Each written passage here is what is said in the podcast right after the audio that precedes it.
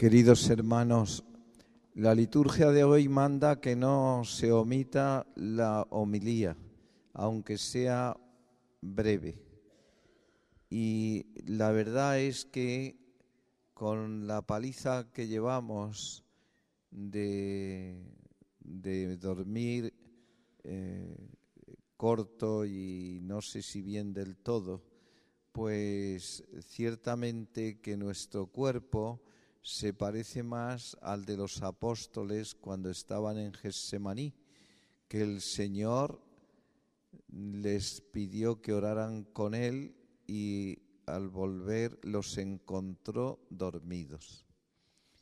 Pobre humanidad, qué débiles somos, qué mal nos comportamos por nuestras debilidades de la carne, una carne pecadora, adámica, impotente para despegar los párpados de los ojos a veces. Algunos de vosotros ya ha tomado una especie como de postura. Esperemos que la postura, pues, eh, que augura una, una santa dormición, se despierte con la proclamación de la resurrección y el recuerdo de nuestro bautismo que vamos a hacer mediante la aspersión del agua que, que te bendeciremos para poder derramarla sobre vuestras cabezas. No sería extraño que más de uno diera un respingo y le sacaran de un sueño maravilloso pensando que ya está en el cielo, resucitado, descansando y feliz. Pues no, no estáis en el cielo, estáis todavía en la tierra. Estáis en la tierra, pero estáis celebrando, con, como estamos también con los sacerdotes, celebrando la resurrección de nuestro Señor Jesucristo. Qué alegría tan grande. ¡Qué felicidad! ¿Por qué buscáis entre los muertos al que vive? Este anuncio que les hace aquellos dos ángeles que recuerdan los querubines que había en el arca de la alianza, uno a un lado y otro al otro.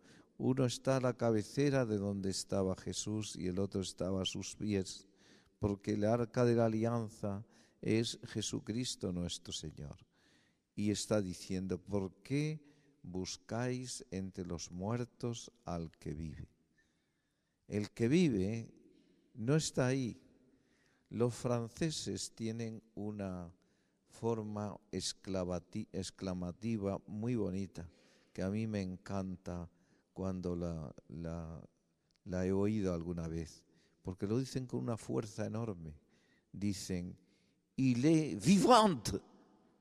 Él está vivo. Y ya eso, la vida es lo que llena de alegría el corazón del hombre. La vida. Y lo que, lo que llena el corazón del hombre de alegría es que estamos en la vida, porque estamos en Cristo, aunque todavía no se haya desvelado lo que somos, pero ya nuestra vida escondida con Cristo en Dios está ya realmente en el cielo. Los que vivimos en gracia de Dios, si viene a cortarse el hilo de nuestra pobre vida, eso que llama el, el padre José Luis el hilo de plata, ese hilo de plata que nos sostiene a esta vida temporal se corta, y nuestra vida se sumerge en la eternidad, feliz o desgraciada si vivimos en gracia o en pecado.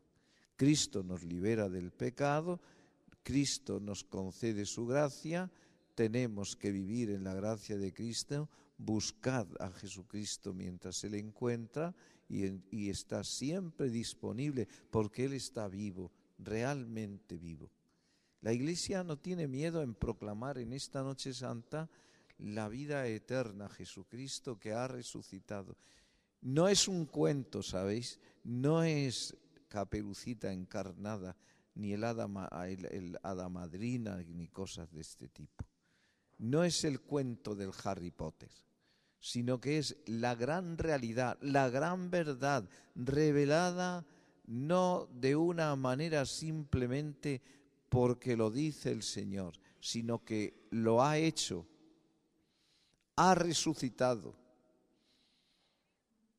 Y la Iglesia lo proclama porque es la realidad, porque es eso lo que ha acontecido. La resurrección de Cristo es sobre todo un acontecimiento y un acontecimiento feliz que nos abre un abanico de esperanzas. Y entonces nuestra vida cobra un sentido maravilloso. No estamos para esta vida, estábamos para la otra. Yo estoy hecho para la vida eterna. Yo estoy hecho para estar con el Señor. Yo estoy hecho para contemplar la belleza y hermosura del Señor, la verdad, la vida, el amor, la vida eterna. Estoy para eso. Mientras tenemos que pasar aquí, pues bien, tenemos que, como decía San, San Pablo, mirad que se acaba el teatro de esta vida, que pasa la representación de este mundo. Y lo que importa es que cuando haya pasado la representación de este mundo, nos encontremos no con una representación, sino realmente con lo definitivo, lo que ya no va a pasar nunca. ¿Qué es lo que no va a, pasar nunca? La contemplación del Señor. Como decía San Agustín, le veremos tal cual es y al verle gozaremos y al gozar le alabaremos al fin sin fin. Preciosa fórmula que en pocas palabras marca y traza el camino del creyente, el camino del santo. Oiga, que usted está llamado a ser santo.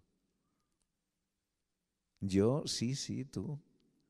Anda, pues no me había dado cuenta, pues ya era hora, hijo mío, de que se diera cuenta de que usted está llamado a ser santo.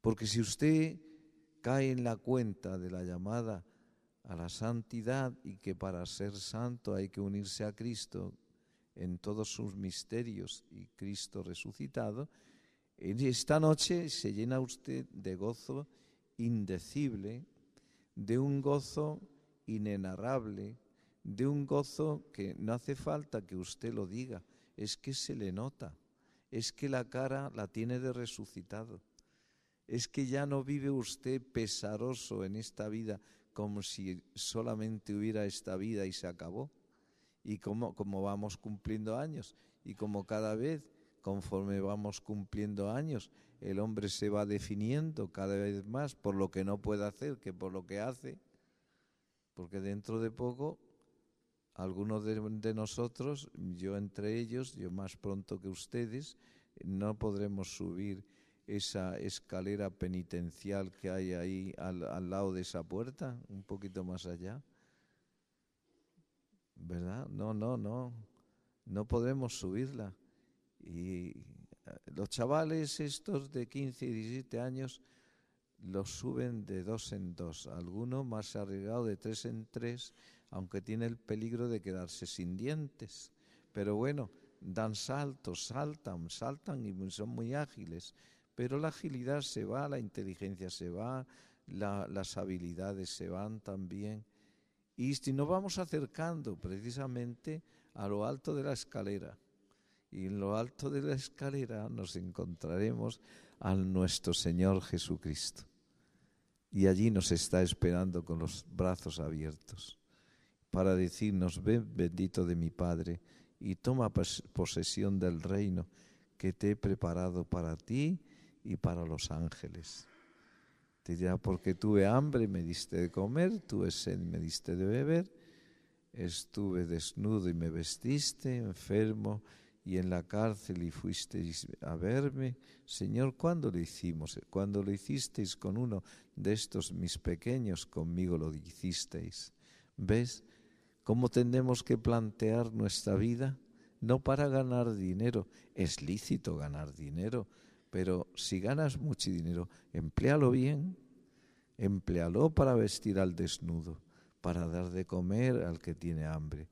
No lo me metas ahí en una cuenta que no te va a producir nada más que disgusto, porque cuando menos te lo esperes se han estropeado los ordenadores o un hacker de esos te ha hackeado la cuenta bancaria y te ha dejado el, los números que eran antes 01110001100110001 se ha quedado en 000000000 y, y, entonces dices adiós me han birlado todo ay qué desgracia ay qué sufrimiento todavía me contaba mi mami una vez como una persona cercana a su familia, que era muy avara.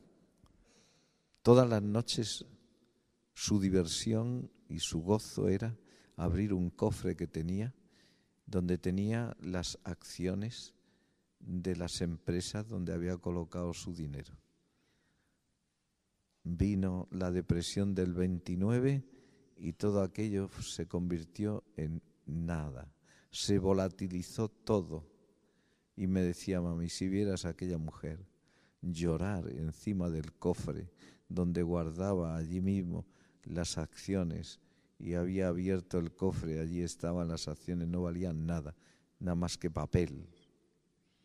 Ella que tenía participaciones en una empresa, en la otra, en la otra, pues como sabéis que son las acciones son participación en el capital de, las empresas y que luego había eh, repartir dividendos y, y, sube y baja las acciones y tal. Y ay, qué bien, hoy he ganado mucho, mañana no he ganado nada y así, y así al final fuera todo. Hombre, no es que vaya a haber una crisis así como la del 29, por lo menos previsible ahora. A lo mejor sí la hay, pero bueno, a lo mejor no la hay. Y tenemos muchas acciones y muchas obligaciones. Uy, Dios mío, no pongas el fundamento de tu ser en el dinero, que es volátil. Yo cuando tenía 16 años hice una letrilla que decía, dinero, dinero, falsa palabra de entretenimiento. Pero la riqueza del cristiano es la resurrección de Cristo. Esa es la riqueza. Y si el corazón lo ha puesto en Cristo resucitado, no tiene miedo y vive con ojos resucitados. Y pase lo que pase, no pasa nada, porque su gozo y su vida está asentada en Cristo nuestro Señor. Que Dios nuestro Señor os bendiga y os dé la alegría y el gozo de Cristo resucitado, y que comprendáis que tenéis que poner vuestra vida en Dios, que así sea.